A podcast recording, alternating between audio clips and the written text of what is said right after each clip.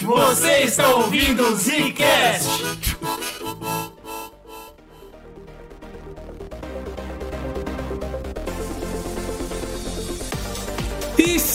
Começando mais um Zcast no bagulho. Olha aí. Nem sei gravar mais, hein? Quem fala é o Bruno.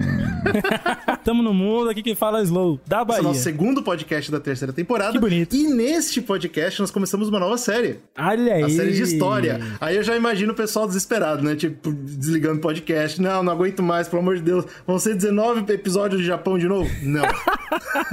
Pô, cara, você Não, mesmo se não. desrespeita, cara. Que merda é não essa, se cara? preocupem. Dessa vez a gente decidiu fazer uma coisa muito mais leve, né? A gente vai explorar grandes personalidades da história. Verdade. A nossa ideia agora com séries é sempre começar aí com trilogias, né? A gente pega Olha umas aí. duas, três Nem- isso eu episódios. não sabia, É, né, porra, tem que saber, tem que saber. Por quê? Pra gente não se entender muito. Então a gente pegou temas que dê pra fazer assim. O mais legal é que quem é apoiador do Zcast ajuda a gente a decidir que temas são esses. Assim como aconteceu com o Absinto, dessa vez nossos apoiadores escolheram qual personalidade nós conversaríamos sobre. Olha que E legal. aí eles escolheram o Gengis Khan. E é claro que se você é apoiador, lembre-se de depois correr lá no nosso grupo fechado pra pegar o seu episódio extra, onde a gente vai tratar sobre alguns assuntos especiais que a gente vai deixar claro aqui durante o podcast. É isso aí. Como que a pessoa pode apoiar a gente, Slow? Tem várias maneiras, né? Você pode mandar um Pix, porra. Hoje em dia, Pix é maravilhoso. Você manda e tá dentro. Delícia. Nossa chave Pix é o nosso e-mail, republicasicast.gmail.com. Você manda o valor lá, dá um salve na gente, você vem fazer parte do grupo e ganhar, né? Conteúdos extras aí de podcast e de outras coisas que a gente tá fazendo por aí. E também tem o Apoia-se, né? O famoso. Exato, famoso. que é o apoia.se barra Zcast. Olha lá. Mais fácil que isso daí. E dois real que você tem que dar pra entrar. Caramba, olha aí. Se você entende do Gengis Khan mais do que a gente, ou se de repente você adorou esse episódio, é só falar com a gente. O seu feedback é extremamente importante pra gente. Como que eles podem entrar em contato, Slow? Várias maneiras, né? Tem as redes sociais todas aí, o que você achar mais fácil tá no post, Instagram, Twitter, o cacete A4. E também tem o nosso e-mail, se você é mais roots. Formal. O formal do século XXI não é mais carta, é e-mail, né? Boa tarde, Zcast. Atenciosamente. É, achei os seguintes erros no seu podcast de Gengis Khan, aí listados abaixo. né? Beleza, show de bola. Bem-vindo. Numerado, bem- numerado. legal. Manda pra gente mesmo, que a gente quer fazer aqui uma. correr com as opiniões de vocês também, principalmente pra galera do Apoia-se que tá lá junto trocando ideia. Exatamente. Mas antes de mandar as correções, vamos ver se a gente vai errar muito. Vamos entrar na história desse Vamos cara. ver se a gente vai errar muito, porque errar a gente vai, né? Mais ou menos você disse. Errar a gente vai. Esquenta É não. um miserável mesmo. Na era medieval, não houve ninguém mais perverso do que Gengis Khan.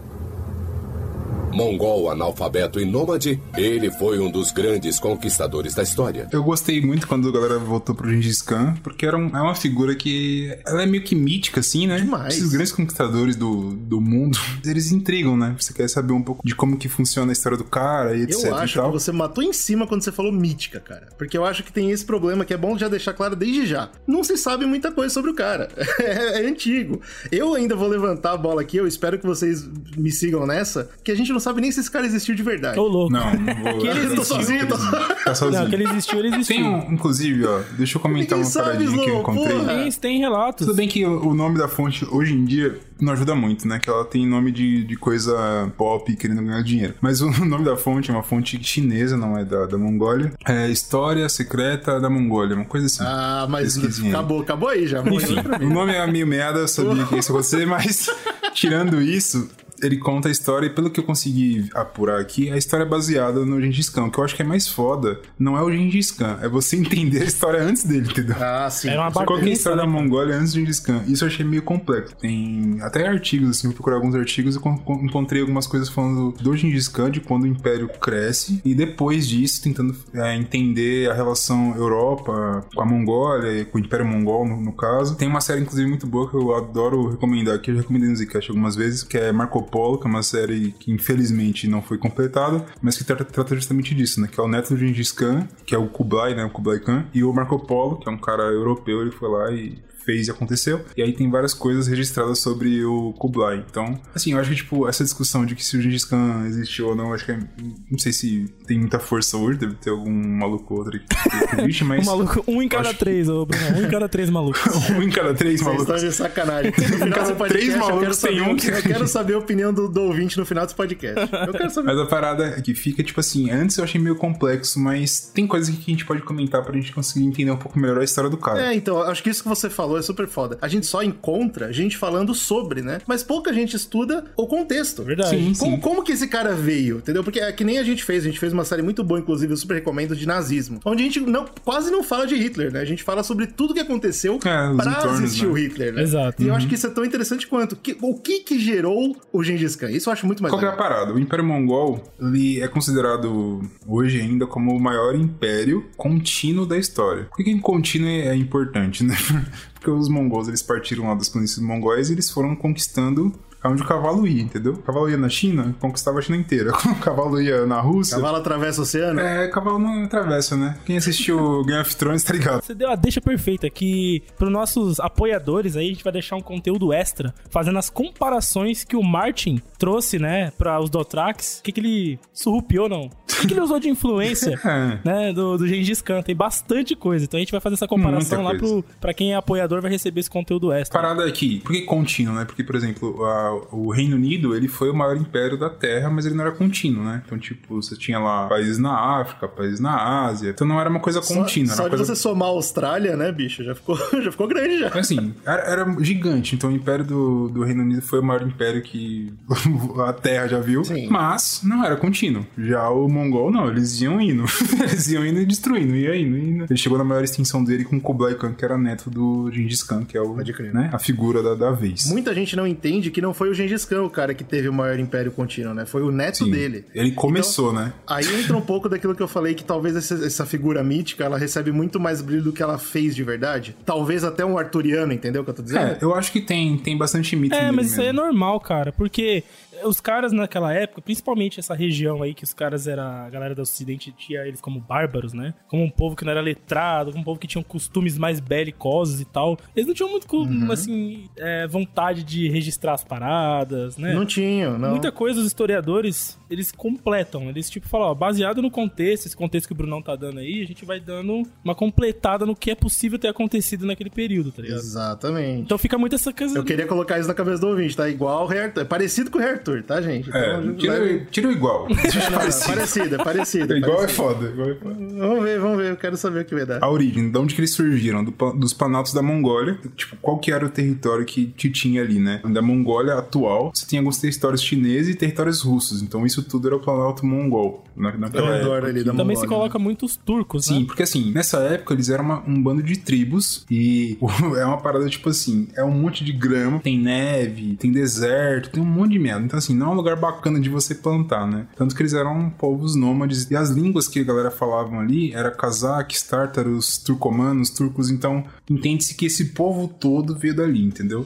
Um caldeirão de Só que eles não ficavam no lugar, né? Eles ficavam transitando, Exatamente. mudando. Ah, vai virar o inverno, vai ter muita neve aqui, então vamos descer a colina lá pra depois do riacho. E isso dificultava, inclusive, pra eles é, se tornarem tribos muito numerosas, né? Porque você tem muita transição, você tem muita dificuldade de se estabelecer, as pessoas têm mais facilidade de morrer desse jeito. Você não tem uma, você não tem uma cidade que você possa voltar e tá murada e você respira, não existe isso. É. Arma um acampamento aqui bacana aí, fica com as famílias aí e a gente vai pra, pra guerra. Se a gente voltar, bem, se não voltar também, Se não voltar, vezes vocês armam a voltar. barraca aí e vai-se embora. É, mano, nômade, nômade. Mas Nômade, doideira. E, e lembra um pouco quando. Há um cast bem, bem antigo que a gente vai falar sobre alguma coisa, não sei se era ISIS, e a gente comentou um pouco sobre o Oriente Médio, e também tinha um pouco disso, né? Era um monte de tribos que existiam no deserto, que também você não consegue parar pra plantar alguma coisa e criar alguma coisa por ali. Então você vai migrando de lugar pro outro. É um clima muito seco, Exato. O né? território não me ajuda a isso. Então parada é caçar animais e aí começaram a, a ali, né? Então, tipo, a gente tem ovelhas, é, cabras, bois, vacas. Tudo que dê pra levar junto com a caravana, você cria. Inclusive cavalo. Essas tribos, geralmente, elas tinham um líder, e esse líder era o, era o Khan. Cada tribo tinha um Khan que era o líder, que era quem tomava decisões. Pô, pra onde a gente vai? Inclusive de guerras e batalhar entre tribos e coisas Esse assim. termo Khan, na linguagem mongol ali da região, das tribos, significa. tem alguns significados, né? Como o Brunão falou, tinha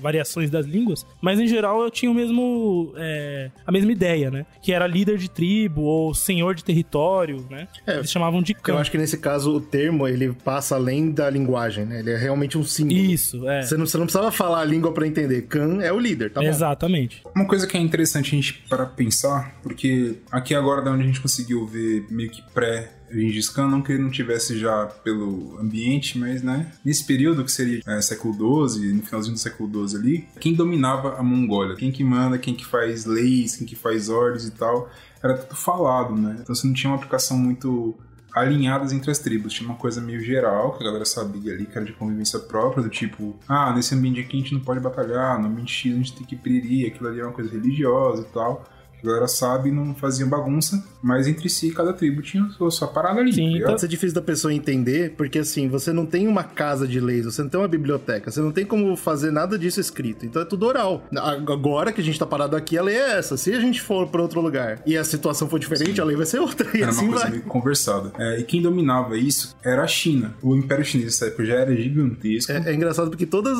as séries de história que a gente teve, era assim, ah, vamos falar do Império Romano, assim, aí quando a gente começa, já existe o Império Chinês, quando a gente termina continua existindo o Império Chinês. a mesma Porra. coisa que o Japão. Começou com o Império Chinês, terminou com o Império Chinês. Lá é foda. Então, assim, a China, e a galera já dominava ali. Era a dinastia Liao, eu acho que era desde o século X estava dominando. Depois sai essa dinastia Liao, entra a dinastia Jin. Tem uma coisa que eu li em várias fontes que eu fui pesquisando por aqui, comentando que eles, inclusive, gostavam muito dessa ideia das tribos brigarem entre claro, si. Claro, o ponto de vista da China era igual aos romanos com o que eles chamavam de bárbaros na Europa, né? Mesma coisa. Uhum. Esse povinho aí lute entre Troca si. Troca ideia com a tribo X, fala, pô, a tribo Y lá é filho da puta, hein? Porra, os caras tá. Você vai deixar? Porra, vai, vai deixar? Você vai fazer aquilo lá? Porra, Deixa deixar. Os se matar lá, né? Que nós fica suave daqui. Algumas tribos que são. que eram mais conhecidas e mais importantes ali na, na região. E lembrando, tem tribos que, por exemplo, não eram importantes, tá ligado? tinha várias, eu acho. que é, o que mais tinha, acho que era isso. até passou pra mim comentar mais sobre o filme, mas vendo lá, tem a tribo que é da esposa do vira esposa de Gengis Khan. O pai dele comenta, pô, essa tribo é uma tribo merda, não é uma tribo de importância. Aqui, é os Ondirati. Ondirates. Então, era uma tribo menor, ou seja, existiam essas, essas relações de de poder de nobreza, né? Tipo, ah, você é de qual casa? Você é da casa X, da casa Y, tem casas menores e maiores e assim por diante. Mas as principais ali na época, vou tentar falar aqui os nomes, são no meio doido, tá? É difícil esses nomes. Kanlig, Keraites, Naimados, Merikites e Tártaros. Esses dois últimos tem bastante coisa. Os Tartarugas eles eram uma tribo muito grande na Mongólia. Deu muita treta, o Gengis Khan lutou com eles várias vezes. Uhum. E os Merkites também eram bem chatos. E tem um negócio muito interessante das tribos, que é o que eles chamavam de Kamag. Que era assim, você tinha várias tribos e essas tribos se aliavam para alguma coisa em específico, principalmente para a questão de guerra, né? Então, como eles eram nômades, não ficavam parados no mesmo lugar, eles marcavam ou por consequência ali do momento eles acabavam se encontrando e essas tribos se fortaleciam entre si, né, com guerreiros, com suprimentos e tal, e acabava daí surgindo desses Kamags essas tribos mais robustas, né? Os Tártaros é uma delas, os Merkites é outra e os Jadarans também, que é outra bem importante que a gente vai comentar. Esses caras se retroalimentavam, né? Essas tribos ficavam mais poderosas entre si. E as, as Ojirate da vida ficavam fracas, eram mais camponeses, né? Uma coisa tipo assim. aquele bagulho. Às vezes eles se juntavam e aglomeravam e alguma coisa cresciam e tal, e às vezes não. Às vezes era assim, cara, juntou a tribo X com a tribo Y, vamos fazer uma treta ali contra a tribo Z. vamos dar um cacete ali na tribo Z ali rapidinho. Dava um cacete e daqui a pouco a X e a Y tava brigando de novo. Exatamente. Tá é, essa é a história. Quem tava se dando bem era o imperialista que era a China, né? Eles estavam tranquilos, tavam eles de faziam boa. a troca que eles precisavam. de boa, só é. olhando. Porque é exatamente isso que o Bruno falou. Os caras lutavam juntos juntos hoje, amanhã eles estavam guerreando um com o outro, tá ligado? Uhum. Eles mesmos se limitavam ao mesmo tempo, né? É isso aí. Uhum. Que é uma coisa que o grande Gengis Khan vai lutar contra lá Sim, na frente. ele percebeu. Né? outra parada também que era muito importante, que a gente comentou dos cavalos, eu vi isso alguma vez, mas eu não, não pesquisei de novo para ver se é verdade ou não, que até a figura é, mitológica do centauro tem a ver com a visualização do, dos mongóis que ficavam cavalos e tal. Então... Faz sentido, né? Porque os mongóis, eles usavam muito o cavalo não só para transitar, né? Mas eles desenvolveram, né, uma técnica de arco em flecha montada, né, que os próprios chineses também se utilizaram bastante e tal, mas eles eram especialistas nisso, né, eles cavalgavam e atiravam flecha. O né? saber atirar flecha quando o cavalo não tá com nenhuma pata no chão, né? Agora é a hora que tá estável, né? Isso. Não tá no chão, não tem como mexer e eu vou atirar flecha. E eles controlavam o cavalo só com os joelhos, é muito impressionante. Muito louco, né? Quem já jogou Age of Empires sabe da desgraça que é os cavalinhos da flecha. Porra, com certeza. Inclusive, tava pesquisando, tem até uma notícia do G1 aí, qualquer coisa a gente deixa pra vocês, que tem um parque na Mongólia que tem os últimos cavalos selvagens do planeta Terra. Olha assim. aí. Porque cavalo é um bicho muito domesticável, né? Foi muito domesticável porque tinha utilidade prática para os seres humanos ao longo da evolução da, da história aí. Mas no, na Mongólia é tão povoado de cavalo que também, porra, o ambiente é só. não tem porra nenhuma. Só pasto, Um velho. bagulho plano gigante. Então, enfim. E lá eles têm um parque hoje que abrigam esses últimos cavalos selvagens, entre aspas. Eram pôneis, sei lá se. enfim, É, então isso que eu ia comentar. Ele não é o cavalo que você imagina europeu. Ele é um cavalo menor e mais troncudinho. Ele é realmente um pônei. Só que, tipo assim, também não é aquele pônei que você lembra dos filmes É. americanos. A filhinha, ah, me dá um pônei de presente no cavalo. É não, uma não, little pônei. Não, não é bem aquilo. É uma coisa entre as duas coisas, né? exatamente. tá ali no meio termo.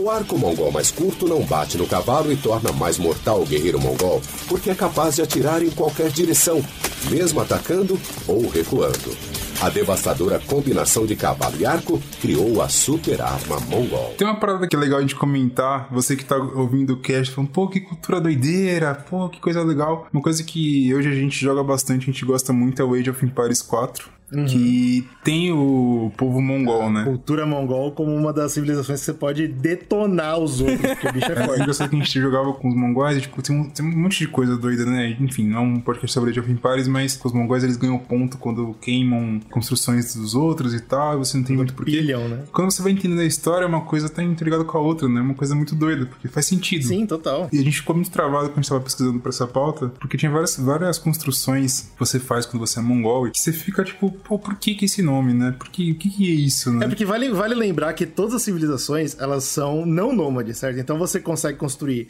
aqui eu vou montar meu exército, aqui eu vou, as pessoas vão morar, então tudo faz sentido. Agora, quando você vai jogar com, com o Mongol, é o único gameplay que é totalmente diferente. Você é nômade, tudo se move. Ele fica, uau! Você pode pegar uma construção principal lá e falar assim, agora tá me atacando, eu vou transformar isso aqui num carrinho e vou embora. Vou vazar.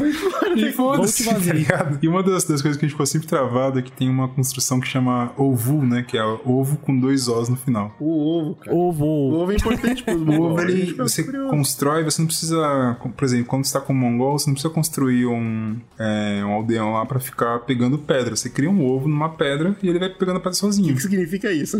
E aí quando eu falei, pô, isso faz sentido? E o que eu entendi é que o ovo eles são um monte de pedras, só que é uma parada sagrada, tem uma coisa meio que religiosa, como se fosse um altar, um santuário, alguma coisa assim, que eles ficam praticando essa religião folclórica da Mongólia. Enfim, eu acho que só pegaram aquilo, aquele nome, colocaram uma construção que colocaram um gameplay em cima daquilo e tal. Mas eu achei muito interessante, tem uma o Ger que eles falam também, que é- tem uma, uma construção que você faz que é o Ger, e o Ger, porque eu tava vendo, é o nome que eles dão pro acampamento do, do Khan, né? Então, tipo, é, acampamento ah, qual, qual que é a capital da Mongólia nessa época aí?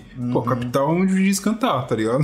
Faz sentido, faz sentido. E é móvel, né? Isso é muito diferente do que a gente tá acostumado. Imagina, sei lá, a capital do Brasil, né? Mudar junto com o presidente. Onde o presidente estiver, vai captar. Muito louco É isso. muito doido, é Então agora eu descobri, quer dizer que o ovo é um lugar religioso que tinha a ver com esses, eh, sei lá, altares de pedra e é por isso que eles conectaram com pedra. Bem Muito legal, louco. gostei. E essa parada da religião é importante pra caramba pra eles, porque é, dentro dessas tribos eles tinham o tengriísmo, né? Que é a religião que eles praticavam. Eles colo- os historiadores colocam como, além dos mongóis, os turcos também, parte dos turcos ali, se utilizavam dessa religião. E isso vai moldar lá pra frente muito da visão do Gengis Khan do que vai ser o Império Mongol. Se você for pegar leis e atos que ele, que ele impõe ali, você vai pegar alguns elementos da religião. Por que, que chama tengriísmo? É baseado no deus Tengri, né? Que eles chamam que é o deus de todo o céu. E a, a deusa maior seria a terra, a mãe terra, que é a Mas isso é muito interessante pra pensar, né, cara? Porque, pô, você tá num descampado gigantesco, só tem grama, e você olha pra cima tem um Tem um céu, céu azul gigantão. É, é isso e aí. embaixo tem terra, tá ligado? Exato. Ainda apostando que provavelmente esses caras nunca chegaram a ver o mar, né? Provavelmente muitos, Muitos deles. deles. de mar, Acho que eles não davam. Então só tinha não, tinha tempo de vida pra isso, não. Era muita.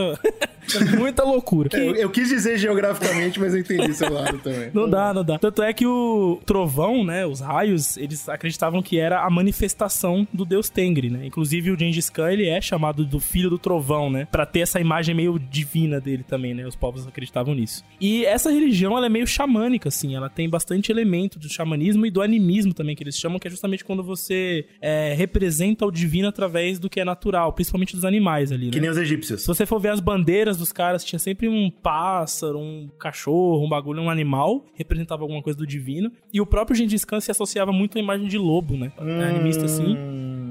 Que foi. que foi, gente? Era um incelzão, é isso mesmo que tá me falando? Meu Deus do céu. Bom, Mas isso é uma coisa curiosa, quando você para pensar em, em grandes conquistadores e coisas mitológicas, existe uma coisa, pelo menos eu lembro de uma referência, também tem a ver com isso, é uma história mitológica que a gente comentou quando a gente falou da história de Roma, que são os irmãos, né? O Romo É, e Remo, que eles mamam lá na, na, na loba e tal. Então, tipo, essa parada de lobo com conquistas, a imperadores, enfim, parece ser uma coisa meio comum, né? Sei lá, enfim. Caramba, olha o Brunão querendo me, me convencer que eu tô certo, que o cara não existe. Ah, meu não. Deus. Olha esse cara. E Bruno, uma coisa, que perigo, uma coisa cara. que tinha nessas tribos também, principalmente as tribos maiores, as mais robustas. As pequenas não, porque, né, pequenas, já tinha que cuidar de sobreviver. Mas as grandes, eles tinham normalmente um líder religioso do tengrismo, né? E, assim, não eram chamados de xamã, mas se a gente for fazer uma comparação, parece muito um xamã, tá ligado? Era sempre aquele cara cheio de penduricalho, que dedicava Sempre a um velho dele- estranho, né? É. a, a- dedicava a vida dele a ficar lendo a- as visões da natureza e interpretar o que ia acontecer e tal. Sempre tinha esses caras nas tribos maiores, mas as mais robustas, né? E os historiadores tentam rastrear, assim, mais ou menos, de onde veio essa religião, que era uma religião muito específica, muito regional, né? Mas é, eles conseguiram fazer algumas ligações com os hunos, que tinham algumas representações na- eh, da natureza muito semelhante com o te- tengriísmo também, né? E os povos primitivos proto-búlgaros, que eu não posso nem te dizer exatamente de onde veio esse povo, que eu não sei. Mas a ideia é, essa, essa religião provavelmente veio da Europa pra Ô, lá. louco. caramba. É, esse que é muito doido de pensar, cara. Não, não gostei não. Muito eurocentrista É, isso. Não acho gostei que não. esses caras historiadores aí estão viajando. né? É, não gostei não. ideias. Ah, bom, é o que os caras colocam, né? Eu não sei dizer, assim, exatamente qual foi o todo o critério que eles utilizaram, mas tem bastante relato disso. Até porque esse, esse lance xamânico, ele toma bastante do ocidente também, né? Então acho que deve ser alguma correlação que eles vão fazendo com isso. E hoje em dia ainda, eu fui pesquisar e descobri que ainda se pratica o tengriísmo na Mongólia, algumas regiões, porém, ela é mais uma vertente do budismo tibetano, que é a religião mais comum de lá, né? Então, na verdade, o tengrismo, eles meio que adaptaram ele pra dentro do budismo, algumas coisas do É, não seria né? chocante, porque muito dos aspectos culturais da época do Gengis Khan ainda são considerados, assim, parada de orgulho pros mongóis até hoje, Sim. né? Sim. Então eles coisa meio consideram, o tá? cara um herói, então faz sentido. Por mais que o Gengis Khan é conhecido por ser um grande tirano, conquistador, cara de guerras e tal, o tengrismo é uma religião de cerne pacífico, né? Isso que é muito doido de pensar. Que ela prega o respeito à vida humana e à natureza. É, mas aí tem uma cena do filme, né? Tem uma cena do filme que o Gengis Khan ele olha pro. tá rezando e E tal. ele tá num bagulho parecido com um ovo, né, Bruno? Agora que você falou. É isso, Ele tá parecido com um ovo. Tem assim, um bagulho né? meio de pedra, parece uma caverna e tal, enfim. E aí ele fala justamente isso: fala, cara, pra aplicar as leis que eu tô falando aqui, nem que eu tenha que matar metade da Mongólia, eu vou fazer.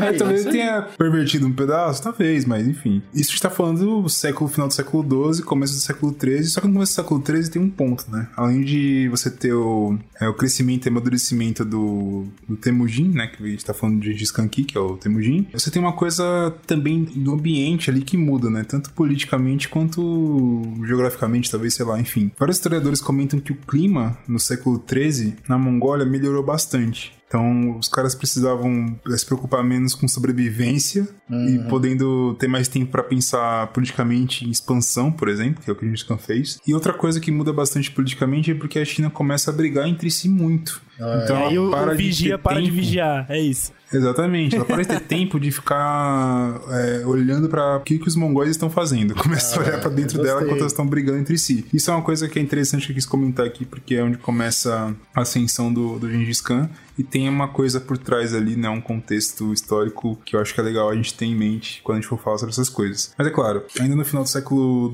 XII, em 1160, nasce, aproximadamente, tá? É, eu vi muitos lugares que falam 16- é, 1162 especificamente, mas é por volta de 1160. É, o que eu vi é que é considerado essa década, né, de 1160 até entre 60 e 70, mais provável dele ter nascido. Isso. E nasce o Temudin, que depois vem se tornar o Gengis Khan. Pequeno Temudin. Deixar marcado aqui que a gente não sabe nem quando ele nasceu, tá, rapaziada? Não, cara. Não, não, não, não. Você não Hum, vai mas não começar. queiram, não. Não queiram. Eu tô vai, não dizendo, vai. tô dizendo. Os atos que o Gengis Khan cometeu, os atos, né? Que eu vou falar cometeu, que foi quase crime. Tantos atos que ele cometeu estão é, respaldados em outras civilizações. Baseado nisso, você consegue fazer uma estimativa da idade do cara. Os atos porra. eu concordo 100% que aconteceram. Eu não tô falando que não.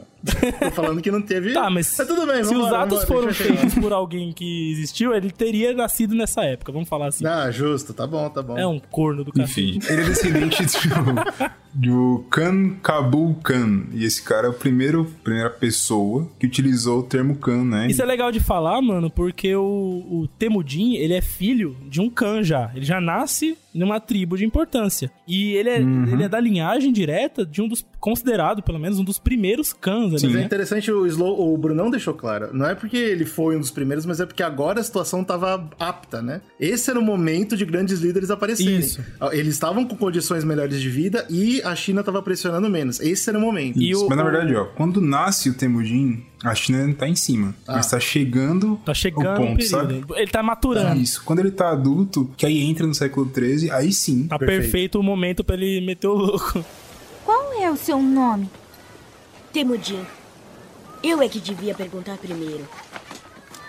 Vamos até os Mequitas escolher uma esposa pra mim. Então, ele era filho do Lezukai Khan, que é da tribo dos Kiata Boridin, né? Essa tribo é uma tribo famosa, tanto é que uma coisa que fica confusa no filme que o Brunão falou, a gente vai até recomendar aí pra quem quiser ver, que ele chega em alguns lugares e as pessoas sabem quem ele é. Você fica tipo, poxa, mas Sim. como? Por quê? Que isso? Da onde? Porque ele, o Temudin, era famoso mesmo, ele era filho de um Khan, então não era qualquer um que tá amiga. Tudo bem que eles eram nômades, Sim, mas... Não era um Khan de uma tribo pequena, né? Era Exato, é, exato. Então, tipo, as pessoas sabiam dele. né? Aí o primeiro registro que se tem é de quando o Temudin tinha 9 anos de idade e o pai dele falou: Cara, tá na hora de você escolher a sua esposa. É, eu, que sou seu pai, eu fiz um negócio, uma coisa que não é chata aqui, hoje em dia é chato. Hoje em dia nem- Naquela época, aparentemente, pros mongóis não era, que era roubar a mulher dos outros, Isso. né? Tinha uma coisa. Assim, hoje em dia ainda tem um bagulho mais ou menos assim, né? Um raspa-canela, tem umas coisas assim.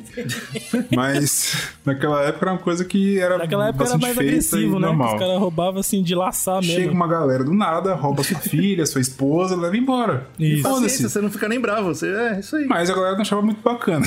Mas eles não, não. podiam, é, pela. Enfim, o filme deixa isso claro, e eu não achei nenhuma fonte histórica mais né, focada nisso, mas o filme ele romantiza nesse a sentido. gente já falou o nome do filme? O filme em questão que a gente tá comentando chama Mongol, ele é de 2007 e vale a pena ver porque tem essas, essas pautas que a gente tá comentando aqui, mas ele é um pouco romantizado, tá? Como o Bruno tá falando. Então você tem que ir bem devagar ali, pega mais os períodos históricos, dá uma olhada, que eles deixam a imagem do Gengis Khan, do Temudin, no caso, muito heróica e tal, tira um pouco do contexto. Tirando isso, é bem legal. Ele chegou a ser até indicado ao Oscar em 2008 para representando o Cazaquistão. Então fica a indicação aí. E aí o que eles colocam no filme? É que tem tipo, por exemplo, você não faz uma guerra contra a tribo porque roubaram a mulher sua, entendeu? Não pode, é chato, não, Acontece, isso não isso aí existe. faz parte. É, pra puta, a gente moscou, né? Até porque eles deixam bem Tinha que ter claro né, que a mulher é como se fosse uma mercadoria mesmo. tipo, Sim, eu perdi minha mercadoria. Ah, que droga, vou pegar outra. O pai do Temudin, ele, ele tinha roubado a esposa dele, que é a mãe do Temudin, inclusive, do outro clã, que é o clã do Merquitas, que a gente comentou, né? O clã Merquitas Isso, e tal. era um cara já tinha um histórico bom de Já- roubar a mulher, né? Exatamente. Então ele foi lá, roubou a mulher e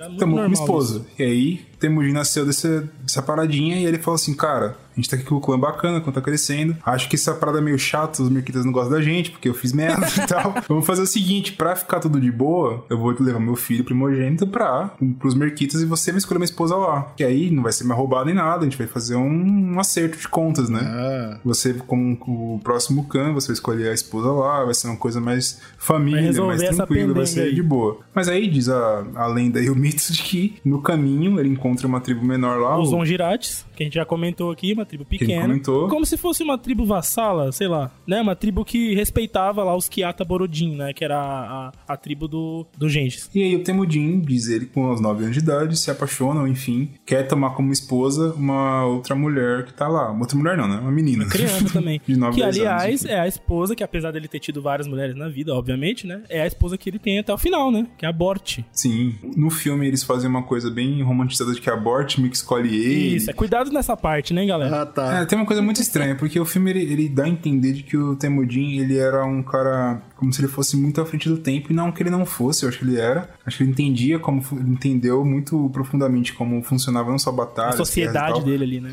Mas eu não acho que ele era à frente do tempo no sentido de falar de tipo, pô, a mulher me escolheu. V- Na dúvida, na é meio dúvida. estranha. Não, ele não era feminista, tá? Vamos lá. É, exatamente. É isso que eu quero dizer. Ele, ele parece ser meio progressivista demais, assim. Pô, não, cara, progressista, Não pra se preocupa, porque Eu todo mundo pode estranho. falar o que quiser do cara, cara. Pra gente pode ser e pode não ser, porque não É. importa. Esse cara não existiu e não, tem nenhum registro. Para, O GG é o anti- anti-ciência do nosso podcast, né, cara? Impressionante. Cara, que qual é a ciência, Slow, dos registros que não é oficial? E foram Não. feitos todos os anos Tem, e anos, cara, anos não tem, depois tem que registro. O ponto a é que história, Porra. cara, não é uma ciência exata. Você tá indo pra lá da ciência exata. textos, vários textos falando do Gengis Khan. É uma parada que- que Escritos, escritos milhares de anos Cara, é a mesma que coisa de paleontologia. A história, ela não é uma parada que você tem assim definida. Ah, esse dinossauro era assim. Você tem toda uma construção. Então, por isso que a gente não dá nome pros dinossauros, de- cara. Não tinha o dinossauro Bob. Exato, cara. Tinha os dinossauros, tinha os mongol, não tinha hoje descanso. Não tá entendendo o que eu tô falando, cara? Não, Para, você- para com essa porra, para. Esquece a minha. Cara. Essa discussão não vai lugar nenhum. O ponto é que ele diz ele lá que ele se apaixonou por essa, essa board. Que é uma merda, porque aí o pai dele perdeu.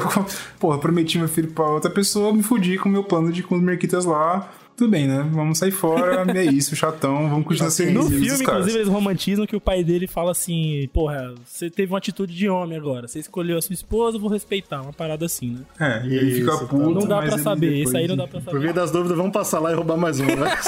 Só, pra, né? Enfim. só pra manter. Só pra, Pra manter, manter aqui a ó, treta. É Já que não vai ficar amigo é mesmo, foda. foda-se, É né? triste o negócio. Mas aí qual que é a parada? Na, no caminho de volta, o pai dele acaba sendo envenenado por inimigos. E morre. Isso. Não encontrei muita coisa referente a isso, só encontrei que, tipo, bastante registro falando que foi sobre envenenamento, aparentemente mesmo. Agora, como se deu isso, enfim, não sei. O que o filme traz Inclusive, pra eu encontrei. gente. O filme fala isso, eu encontrei alguns textos falando também. Que aparentemente ele encontrou uma tribo que não. que era. que não era amiga dele, tá ligado? Tava ali meio, meio tretado e tal. E eles fizeram. é, O filme mostra que é como se fosse um espaço de paz. Mas na verdade, pelo que eu vi, parece que era assim: olha, vamos tentar fazer a- as pazes rapidinho aqui. Tipo, eu te respeito, você me respeita e tal. E aí eles acabam trocando é, oferendas, vamos dizer assim. E o de lá manda envenenado e aí o pai dele tipo, É assim, fala assim: eu vou comer. bebe do sou- meu leite, eu bebo do teu leite e Isso. fica amigo.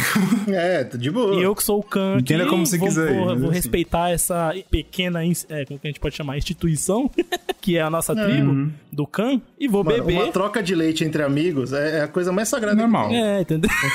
entendeu? É. Legal. E, bom, enfim, a questão é essa, que a gente sabe é que o pai dele morre, né? Nessa, ele, ele bem jovenzinho, o pai dele vai, o Khan vai morrer, né? Exatamente. Assassinado, é importante deixar isso claro. Isso E o aí. que acontece é que, quando volta pra clã deles lá, um cara chamado Targutai fala assim: Ó, irmãozão, você está expulso daqui, sai da minha frente. É o gap de poder, né? Você e sua família aí estão expulsas e quem é o Khan agora sou eu. Esse é um negócio interessante de falar, porque culturalmente eles, apesar deles ser de uma linhagem de cãs, isso não era uma regra, tá? O filho de um cã não necessariamente ia ser um cã. Então, tipo assim, as tribos eram conquistadas por líderes, né? Então, quando o pai do- dele morre, que era um líder forte, e fica a criança no lugar, e ele tinha irmãos também, mas nenhum era um grande líder, os Não, caras falam, quem vai licença, tomar né? conta agora sou eu. E esse Targutai aí é o cara que resolve pegar o acampamento pra si, a tribo pra si. Essa caravana, eh, eles chamavam de yurt, né? Inclusive, é o termo que eles usam. Ele é exilado de lá, porque, né, a família dele começa a ser perseguida, eles acabam sendo acolhidos por uma outra tribo. E aí eu não sei se essa tribo era amiga do pai dele, se era uma tribo qualquer, se pegou eles só porque é pra juntar mais gente, não fica claro. Mas era o,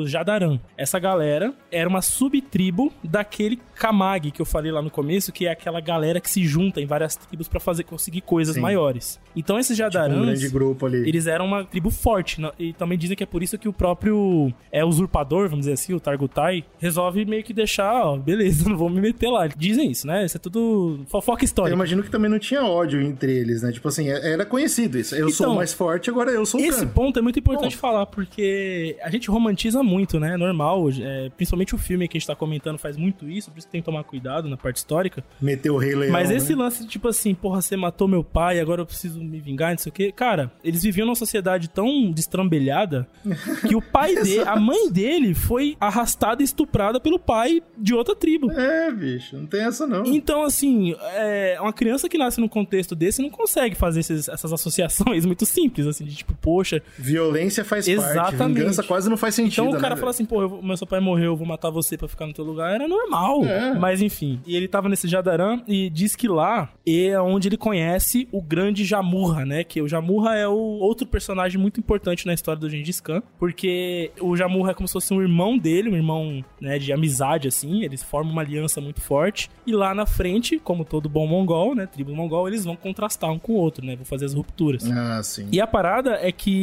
o Jamurra, eles, eles se tornam Anda, né? Anda é uma tradição que os mongóis tinham de se tornarem irmãos através de sangue, mas é assim, eles cortavam a mão, ou sei lá, faziam alguma oferenda de sangue um com o outro, e eles se tornavam irmãos, tá? Agora a gente é irmão, então. Da família que a gente escolhe. E Legal. aí ele vai, obviamente, migrando, porque é nômade, e ele vai vivendo a vida dele a partir dos. Do... Tem alguns relatos que falam que ele chega a cimentar alianças com outras tribos, fica um tempo em outros lugares, e tá com a Bort, que é a mulher dele. Com a Bort ele tem os, os primeiros filhos dele, né? Ao longo da, da vida adulta. Então, tem quatro filhos deles que é famoso historicamente. Tem os nomes, se você pesquisar na internet você acha e tal. E tem uma porrada de outros filhos que ele tem ao longo da vida, que é tido como bastardo e que não vai ter nenhum registro é, histórico. São menos oficiais. Exatamente.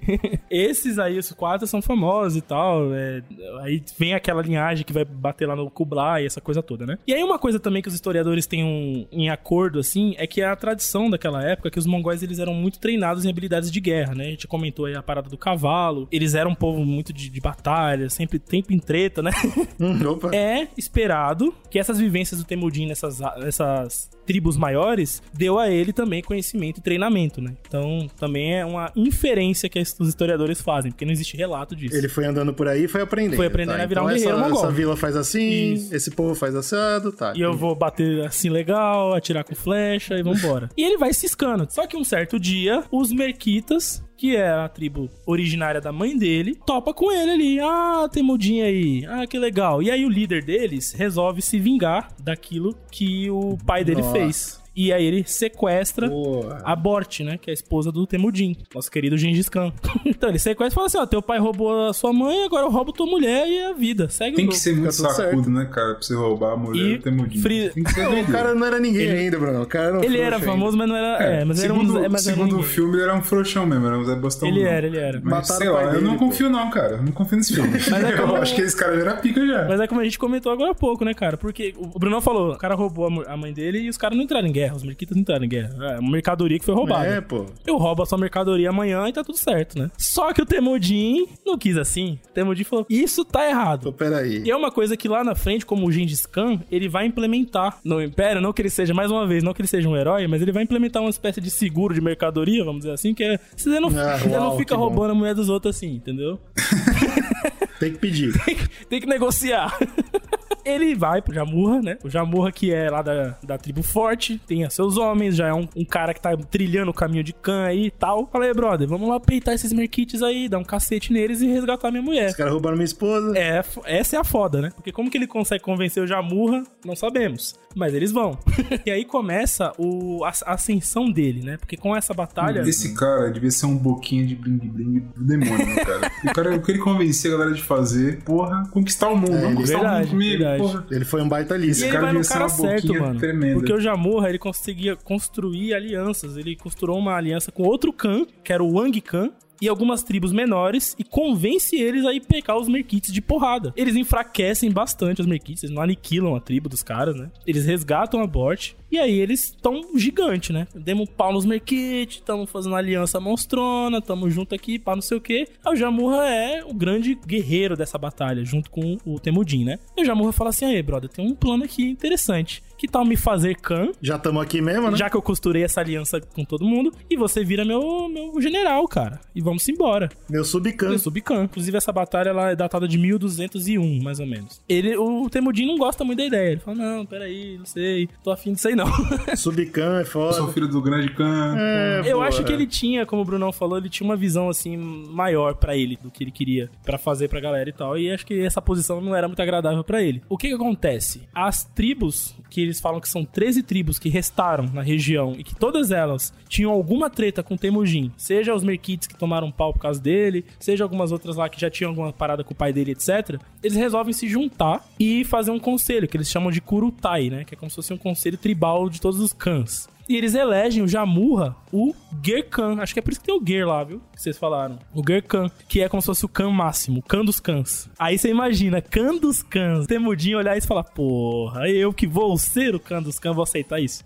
Aí eu desrespeito com ele, desrespeito com o pai dele, desrespeito com todo mundo, né? Cara, Pô, eu calma vou aí. ser o Gengis Khan, meu irmão. Peraí. E aí, ele resolve pular fora dessa brincadeira. Inclusive, falam que essa aliança, né, eles colocam como sendo uma das maneiras de podar o Temujin também. Que as tribos que não gostavam dele sabia da, da origem dele, sabia do, do impacto que ele tinha mesmo no povo, né? Saber quem ele era. Sim, sim. Então a gente já bota logo o Jamur, o Jamurra aqui, que é irmão dele, e que, tipo, vai comandar todo mundo, a gente meio que poda ele de virar um grande Khan. E já chama ele de Khan dos Cãs, pra deixar claro. Exatamente. Acabou aqui, acabou aqui. Mas foda. é, é foda- o foda da história é isso, né? Você sabe da história, os caras falharam muito, né, cara? Ah, erraram feio, né? Pô, que pior merda. coisa. Muitos guerreiros vieram defender o meu estandarte. Eles sabem que eu quero unir todos os mongóis. Mas Jamurra tentou nos dividir. Chegou a hora da batalha final para decidir quem reinará na Mongólia. O que que o Temujin faz que ele consegue virar esse jogo, né? Primeira coisa que ele faz, ele pega todos os homens que são fiéis a ele, os guerreiros e tal, e ele divide por igual os espólios de guerra com os soldados. ali. Que é uma coisa que os cães nunca fazem, né? Eles pegam a maior parte pra ele e dão as migalhas pros soldados. É, eu acho que esse é um ponto socialista do cara, né, cara? O cara é comunista pra caramba. É, então, na verdade, pelo que eu estudei, parece que ele. Tudo que ele trouxe foi bem comunista, assim, né? Isso que o Slow tá falando é super real. Ele, ele dividia os espólios, então o que você fazia era seu. Uhum.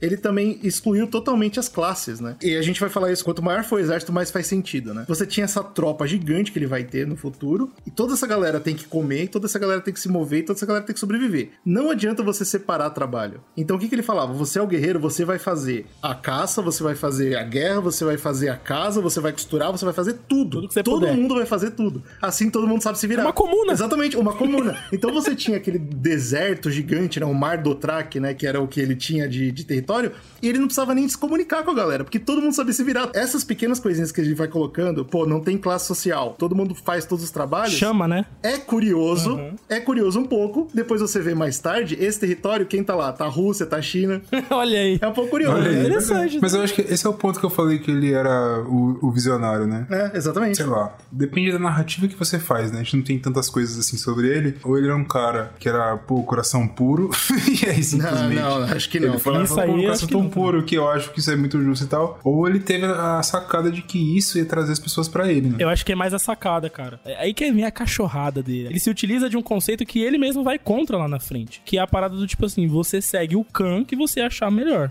E que lá na frente, como o Gengis Khan, ele, ele cria uma lei, vamos dizer assim, no, no Império, que é você segue o seu Khan até a morte. Né? Você faz parte de- desse cara aqui. Então, se aproveitando disso, ele vai trazendo, vai sugando, inclusive, homens do próprio Jamurra, né? Claro. Tem até uma cena no filme que é interessante que é isso, né? O Jamur fala, cadê meus brother aqui, meus, meus guerreiros? E aí quando ele vai ver, tá lá na caravana do, do Temujin indo embora. O Temujin fala, meu irmão, cada um escolhe seu cão, eles me escolheram e é isso. Eu divido meus bagulho com eles, eles estão mais afim de ficar comigo. Achou ruim, pega eu. E isso vai criando uma ruptura entre os dois, né? Tanto é que o Jamur é tido como o grande irmão dele e ao mesmo tempo o grande inimigo dele. Essa parte eu acho que é a parte mais real desse filme. Que é a parte que ele está tomando uma cachaça e aí o cara pergunta pra ele, pô, a gente sacou pra caramba aqui, e aí? Como que a gente vai dividir aqui? O cara fala, pô, divide essa merda aí, dá um décimo aí, o resto eles se viram. E aí a galera do, do, do Jamuca fica vendo pra caramba, isso aí é legal, isso aí é bacana.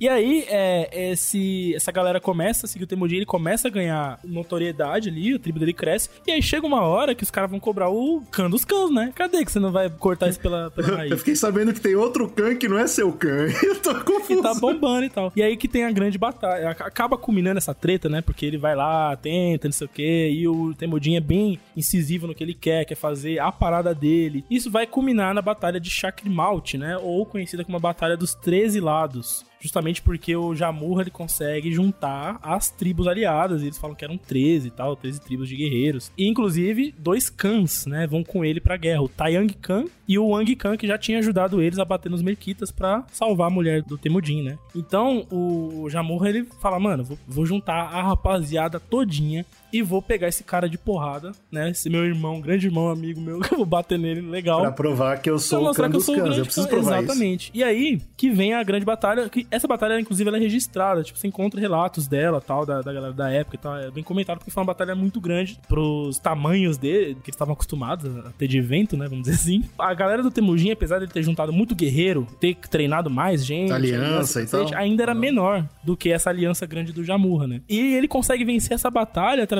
da estratégia, mano. E que é louco, não vou entrar em detalhes aqui de como foi a batalha, porque é um negócio meio doido. Mas basicamente o que ele faz é usar o terreno a favor dele. Então ele se posiciona numa topo de uma colina, assim. Ele esconde alguns arqueiros, né? Em alguns momentos. E aí ele consegue encurralar os cavaleiros do cara e tal. Ele monta uma estratégia de batalha no campo e usa o terreno a favor dele. E com isso ele consegue virar o jogo, né? Tem alguns historiadores também que falam que essa batalha também foi perdida. Um dos motivos que o Jarumurra perdeu foi meio que por soberba, assim. Porque como ele queria humilhar o Temujin, e ele mandava alguns destacamentos menores atacar primeiro, meio que pra tipo, ó, vou ganhar só que isso aqui. Hein? Parecia um boss de videogame. Isso, ele fez um tentou humilhar. Aí quando ele viu que ele, puta, não tá dando certo, os caras tão arregaçando, vamos pra cima com tudo. E aí eles perderam a assim, Eu não quero desmerecer o Slow, tá, rapaziada? Mas lembrem-se que os mongóis não guardavam nenhum tipo de registro. E o primeiro de verdade que a gente considera é o Marco Polo com o neto desse cara. Verdade, então, é. assim, nada disso existiu de verdade. Lembrem-se disso, tá? É tudo imaginação. É muita coisa, é, muita coisa daí. No, é, essa batalha ela é registrada, tá? Tem registros dela. Como uhum, ela aconteceu uhum. de fato, aí é mais inferência mesmo, inferência histórica. Se é, alguém tiver. Até a existência do cara é uma inferência histórica. se alguém tiver mais, é, mais informações aí, manda pra gente. É, se alguém tiver vídeo, então, se alguém tiver um vídeo, vídeo da batalha pra gente ver o Gengis lá. Tá. Quando ele vence essa batalha, o Jamurra é entregue a ele pelos próprios homens dele, né? Tipo, perceberam que iam perder. Nossa, capturam trágico, o Khan né? dos Khans e leva pro novo Khan, né? E aí ele manda executar esses caras. Opa! Ele, ele quer passar uma mensagem pra galera dizer: você nunca abandona o seu Khan, nem que você vai morrer uhum. por isso. Então eles são executados. Boa, boa. E ele dá ao Jamurra o perdão. Fala, você é meu irmão, eu não vou te matar. Só que o Jamurra pede para ser executado, ele quer morrer em batalha. Então, ele é executado a pedido do, do próprio. é, mas faz sentido do lado do, do Gengis não matar o cara de primeira, porque convenhamos, né? O Gengis tá causando. Ele que veio mudar tudo. O cara tinha sido democraticamente eleito.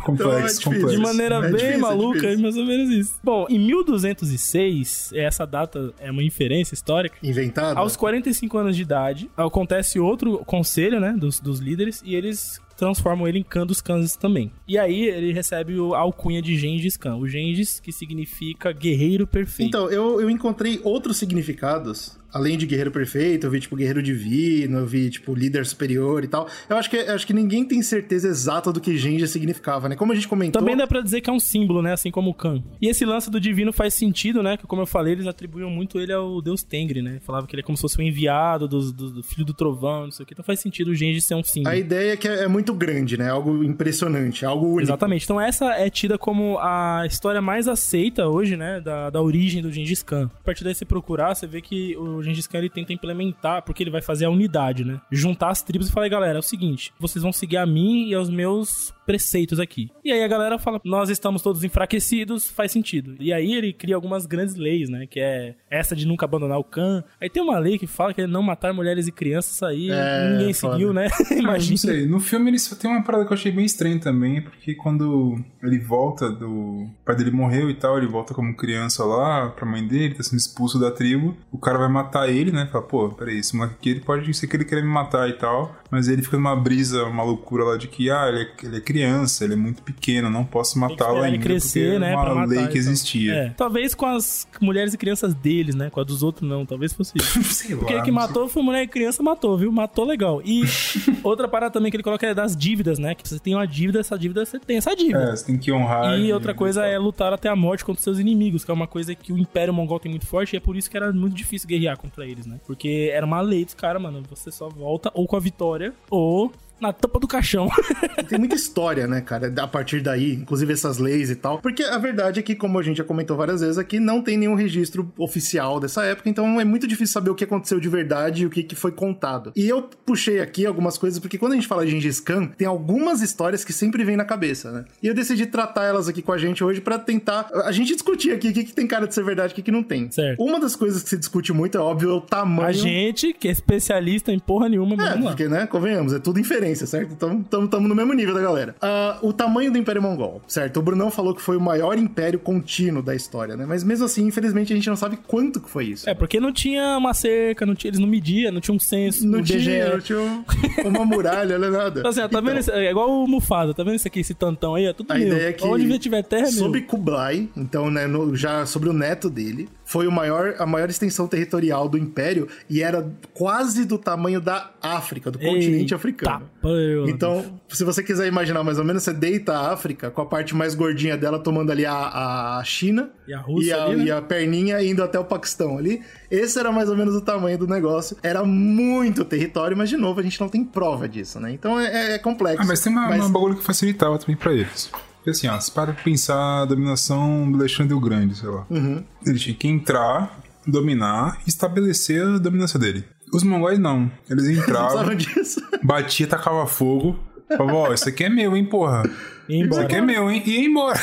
Uma hora eu passo aqui de assim, novo. ah, Se não for meu, eu bato em você de novo. É, o cara fala, pô, melhor ser dele, então. Ficava lá. Mas, de GG, boa, você tem que, você tem que Pode tomar crer. cuidado com o que você tá falando muito de prova. Prova é uma, é uma coisa muito complexa em história, tá ligado? Porque. Sim, oficial. Oficial não tem. É, você tem que entender que, tipo assim, não tem oficial, mas pra eles terem uma. Pra se dizer que era mais ou menos o tamanho da África, existe um raciocínio pra chegar até aí, tá ligado? Não é uma coisa que, ah, eu acho que é do tamanho da África. Não, tem que ter alguma coisa. Não, não, não, não. não. Tipo assim, ah, no Paquistão se fala desse cara, tem, tem grismo aqui, Sim, não sei o quê. Aí mesmo. você vai montando um quebra-cabeça que é muito complexo, cara. É um trampo muito fodido que esses caras fazem. ligado? Sim, eu só tô lembrando disso pra não parecer que a gente tá falando um fato aqui, porque não é. Nada Sim. que é fato. É. Tem dois relacionamentos que eu queria comentar. O relacionamento entre o Império Mongol e o Império Chinês, né, cara? O próprio Brunão falou que a China teve sempre lá o, o cara por cima, o Império, né, de verdade, atrapalhando a vida deles. Então era, era uma relação muito mais de ódio, né? Era uma relação muito mais de, pô, eu preciso derrotar isso. E, e a história do Gengis Khan é interessante porque ela- ele começa mais ou menos relacionado com a China e ele vai terminar tentando invadir a China de novo, né? Então você percebe como isso foi importante. E Kublai Khan, o neto do Gengis Khan, foi o primeiro imperador chinês que não era chinês. Olha só que interessante. Doideira, né? Tudo que ele planejou em algum momento, uma hora aconteceu. Mesmo depois da morte dele. né? É bem por aí cara mesmo. foi muito E é- louco, é- né, velho? Mas é muito chocante. e cara. falando da China, tem uma parada que, tipo, deixa bem claro da- do tamanho do Império Mongol, né? A muralha da China, por exemplo, foi construída justamente pra tentar impedir os saques mongóis, né? É, a história da, da muralha é interessante porque a gente liga, né, as duas e a ligação é menor do que a gente imagina. Porque a muralha foi idealizada e como a gente sabe que a muralha foi construída ao decorrer de diversas dinastias. Isso, inclusive Ah, a gente e- tem um podcast sobre isso. A gente fala sobre as É maravilhas do mundo, né? É, Na e nossa temporada passada. E a gente fala, né? A muralha da China foi construída ao longo de milhares de anos, Ela né? começou como algo estratégico e Isso. terminou como algo estético. é muito Isso, triste. exatamente. Ela foi idealizada quando nem era Kans ainda, quando era naquele comecinho do podcast, quando o Brunão fala que tinha várias tribos e eram todas, como os romanos usariam, né, bárbaras. Então aí eles começaram a idealizar o negócio da, da parede, mas quando se tornou realmente Império Mongol e a gente tinha o Gengis Khan e os outros Khan, aí eles davam volta, né, cara, porque eles estavam de cavalo. Então nunca- a muralha nunca fez nada. A verdade é, É, essa. porra, mas tava lá. mas enfim. Aí te explicou lá, é parte de uma tentativa de alguma coisa. Vamos tentar subir o muro. Vê se melhora, cara. Pelo amor de Mas Deus. os caras é muito rápido, cara. O exército a cavalo era incrível. Outro esquema que eu queria muito comentar, e a gente tá falando sobre isso, é o esquema de batalha, né, cara? A gente falou que eles estavam sobre os cavalos, a gente falou que eles atiravam com arco e flecha, tinha lança também, né? Então era um combate que era muito superior às tropas que caminhavam a pé, né? Eles não estavam preparados nunca pra isso. Inclusive, esse filme que a gente comentou, o filme Mongol, ele é bem elogiado nesse aspecto de design de produção, né? Porque se você for ver, os caras usam exatamente todos esses aparatos. As roupas, aquelas touquinhas pontudas, as lanças, as flechas que eles usavam de arco mais curvado pra ir mais longe, né? Toda essa parte é muito legal bem no bacana, filme, vale cara. muito a pena ver. Por esse, pra você ter uma visão E de como é interessante era, a gente considerar isso, porque os combates, aí começa a vir a parada da, da mística mongol. Porque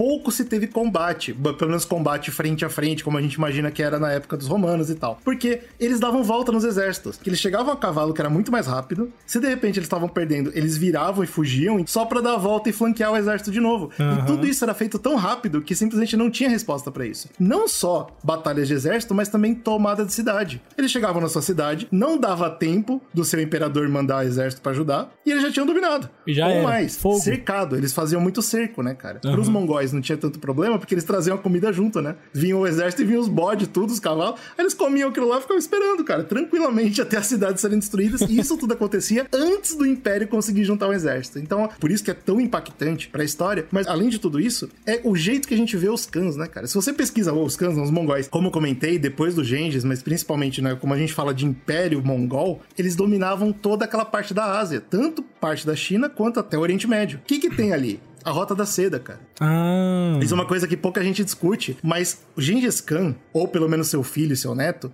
eles tiveram total controle sobre a Rota da Seda. É, isso na série do Marco Polo fala bastante. Então eles tinham muito dinheiro por conta disso, né? Isso, eles tinham muito dinheiro. Isso é que a gente não pega. Eles tinham muito dinheiro, cara. E os soldados se vestiam com seda. Isso é uma coisa que a gente não consegue, Que não consegue doideira, imaginar. mano. Não mesmo, porque, pô, a gente só imagina Cara, mete couro um batido, né? de seda, blau. e- Couro Mas, cara, batido e a, a Europa, a Europa medieval inventa lá as coraças de, de cobre, né? Os soldados vestiam seda, seda costurada com ouro. Caralho, meu irmão, mas aí. Porque eles tinham bichão, acesso era a isso. pica. Os caras vinham de Lacoste pra guerra. Essa parte é mais fácil de, de, de você achar registros mais claros, porque aí já era na parte do Kublai, e aí a China já tinha muito mais a cultura de você registrar tudo, né? Era impossível deter sua ascensão ao poder. Lendas surgiam de que os mongóis eram imortais. Você pode acertar flecha neles e eles continuavam a vir como um exército de zumbis. Agora, das histórias que eu acho que são menos reais, vamos dizer assim, a primeira que a gente tem que considerar é das pirâmides mongóis. Olha só que interessante, né? Quando se diz de pirâmide, a gente fala que tem pirâmides em várias civilizações do Aham. mundo, né? Que é os Anunnaki, tudo isso. Né? Exatamente. E Não, aí cara, o pessoal, é, o pessoal pode- levanta que os mongóis também tinham pirâmides. Só que as pirâmides eram usadas como táticas Ah, de tá, medo. achei que as pirâmides eram móveis, tá ligado? Eles armavam as pirâmides e levavam embora. com rodinha. A, a ideia, a ideia é que eles, eles iam fazer o cerco nessa cidade, perfeito? Então eles chegavam e você fechava tudo e ficava esperando o seu imperador mandar exército pra te ajudar. No meio tempo, eles iam matando os cidadãos do seu império, iam arrancando as cabeças e fazendo Puta pirâmides de crânio. Eu acho uma estratégia, acho uma boa estratégia. Eu ficaria assustado. Assusta legal, né? Não? Dá certo, não dá? Porque a ideia é que o Gengis Khan ele primeiro falava: Ó, se vocês se renderem, eu mato só metade. Se vocês lutarem, eu mato todo mundo. Cara, esse é o herói, esse é o herói do povo. Esse... Pirâmide de crânio, irmão. É, é, eu não sei. GG, devia ser um, bolo, um bololô de carniça nojento, assim, que não fazia nem, tinha nem é, formato. só o trabalho de você arrancar a cabeça do cara, entendeu? Pô, Não, é é, foda. porque eu não trabalho, às vezes cara. os cara, isso, isso eu aprendi muito lendo Bernard Cornwell. Tem muita coisa que a história nos diz e que a gente cria um glamour em cima, né? É verdade. E aí, na narrativa do, do Bernard Cornwell, ele fala, cara, a tal da batalha de parede de escudo que todo mundo glamoriza, era uma merda, cara. A gente ficava se esfregando, batendo no escudo, enfiando lança por Uma situação 15 ruim minutos, né? Todo mundo cansava, morria, os que aguentavam um pouco mais matavam. É isso, é e aí se mijava, se cagava, era um nojo.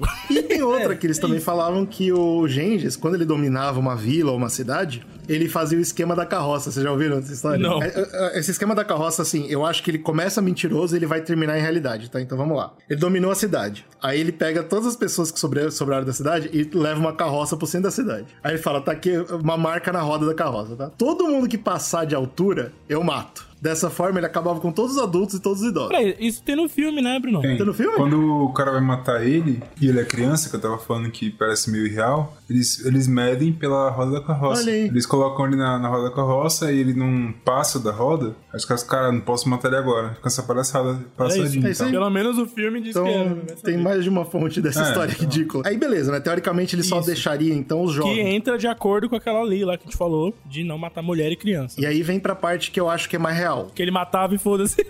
não, não, não.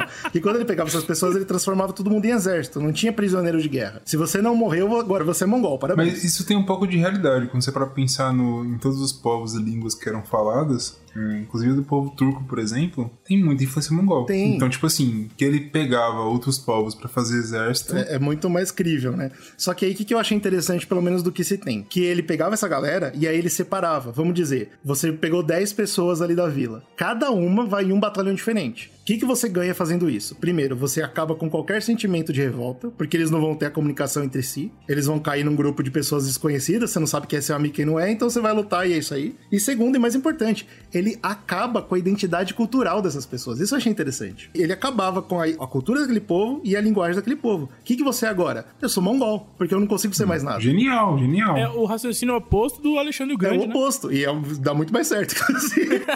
E aí, finalmente, o que eu queria falar era sobre a morte do cara. É, né? peraí, GG. Como é que ele morreu se ele não existiu? Porra é essa, GG? Então, vamos lá, vamos ah, lá. agora eu soltei a fera, agora fudeu. Passei esse cara na minha carta armadilha.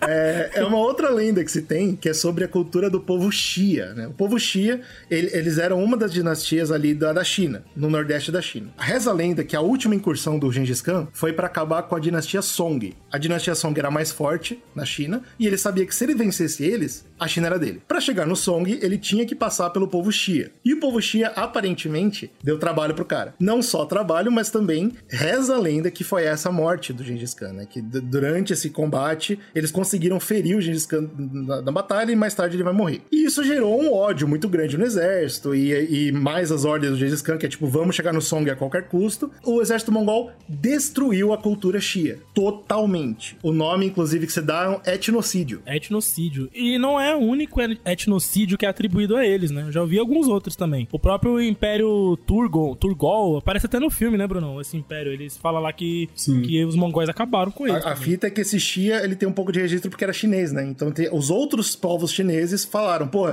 tinha uns caras lá e eles não estão mais lá e é chato pra caramba. Isso é, é, é tido como uma coisa que eles faziam mesmo, né? Limpa, faz a limpa. É, exatamente. Esse aí é, um- é uma das grandes histórias que eu também não tenho certeza se é 100% verdade. Por que, que eu tô falando tudo isso? Eu já comentei no começo do podcast. Elas têm cheiro pra mim de lenda. Uma coisa que o exército mongol falava pra assustar os inimigos. Mas tem muita lenda mesmo. Pô, você não quer conhecer nosso líder, cara. Porque nosso líder é um monstro. Pô, o Gengis Khan, já ouviu falar do Gengis Khan? Pô, imagina a carroça, irmão. É melhor você se render. Então, mas Entendeu? assim, Eu ficava nisso. eu acho que tem muita lenda, tem, isso é óbvio. Mas assim, eu acho que é muito difícil você atribuir todos esses feitos, essas coisas que aconteceram sucessivamente, se você não tivesse uma, uma estrutura de liderança, entendeu? Então, Antes. Mas é a mesma coisa que a gente fala do Arthur, cara. Tipo, são grandes, grandes coisas que aconteceram e você, o jogo tá tudo em, em cima de um cara Se só. você for pegar o histórico desse povo, eles eram muito desorganizados. Tribos nômades que, como a própria China fazia lá, deixavam o pau torar porque eles eram desorganizados, eles não tinham uma visão unitária de sociedade, eles não conseguiam. E é muito difícil você imaginar que, de repente, várias lideranças tipo, tiveram uma comunhão de ideias e conseguiram sem que um cara, um líder, alguém que fosse lá e falasse, ei galera, vem aqui que eu vou juntar. Essa que é uma parada que pra mim, isso aqui é, pra, pra mim é puro achismo, tá? Tô falando da minha opinião. Eu acho muito difícil você imaginar isso acontecer espontaneamente num ambiente desse, entendeu? Um ambiente de guerra, de maluquice. Não, espontâneo eu não acho que foi. O que, minha teoria, tá? Agora, de novo, minha opinião, eu acho. Aham. Vários líderes. Não existiu um Gengis Khan, existiu vários caras Vários e as histórias foram sendo juntadas, em, entendeu? Nessa ideia. Bom, o que seja. pode Só pra completar meu raciocínio, pra quem lembra da história de, de Arthur vai entender completamente quando eu falo que a morte do Gengis Khan, teoricamente, aconteceu em 1227, foi escondida do próprio exército pra manter a batalha acontecendo, caso contrário as pessoas perderiam A fé ali na batalha. e o corpo nunca foi encontrado. É, aí é outra porra também, né? Porque esse corpo, cara, você tá falando de 1220, né? E vamos juntar só o ponto aqui que nem o corpo dele, nem corpo de filho, nem corpo de neto nunca foi encontrado. Só queria deixar isso claro aqui. Isso aí eu não sabia. Tá eu bom? sabia Fique aberto aí. que Vocês tiram suas conclusões. Da mesma forma que Arthur nunca foi encontrado, nem filhos dele, e Jesus. Bom, Aê, agora pronto. Eita. Mas Jesus subiu, Jesus subiu. Agora você também chegou na brincadeira legal. Agora ficou bom. Tem o Alexandre o Grande Season também, o Alexandre o. Grande. Mas o Alexandre o Grande dizem que eles tinham uma disputa pelo corpo, né? Onde o corpo fosse enterrado, enfim. Então, é verdade, exis- existem teorias. Teorias que o Gengis Khan foi enterrado com tudo aquilo que eu comentei: sedas, ouro. A tumba dele até hoje é procurada porque ela tá cheia de seda e ouro. Caraca, bicho. Outra teoria é de que ele foi enterrado como um soldado normal, porque era isso, era comuna, né? Todo mundo é igual aqui. Então, se eu morresse, só me enterra e vou embora. Segue. Entendeu? Essa era a ideia. E tem umas lendas interessantes. Tem lenda que tem, ele está numa montanha sagrada, e isso é onde tem várias excursões que acontecem. Tipo, sei lá, a cada cinco anos tem alguém que vai nessa montanha sagrada procurar o cara lá. Mas o que a gente sabe é que a principal lenda que ficou do cara é que ele tem o maior número de descendentes no mundo, né? Essa é uma lenda muito forte. E a gente tem muito pra falar sobre ela no nosso podcast extra para apoiadores. Opa! A gente vai entrar a fundo pra saber quantos filhos o cara deixou, quantos netos o cara deixou. E quais são as comparações que o Martin pegou pra Game of Thrones do povo mongol? Então é isso, rapaziada. Acho que a gente conseguiu fechar a história do cara. É claro que o Império Mongol em si tem muito mais história pra contar. Cara, é um, um tema que eu fiquei mega interessado quando eu tava lendo sobre. É uma coisa que a gente não tem muito acesso, né, aqui no Ocidente. Inclusive o filme eu recomendo, apesar de não ser um puta filme, mas eu recomendo ver pra você se inserir um pouco mais no contexto, né? E você que é apoiador não se esqueça de entrar lá no grupo pra ouvir agora a continuação, o extra, que a gente vai falar de algumas coisinhas que não couberam nesse podcast. Ah, apoie com tudo que você ama e nós também.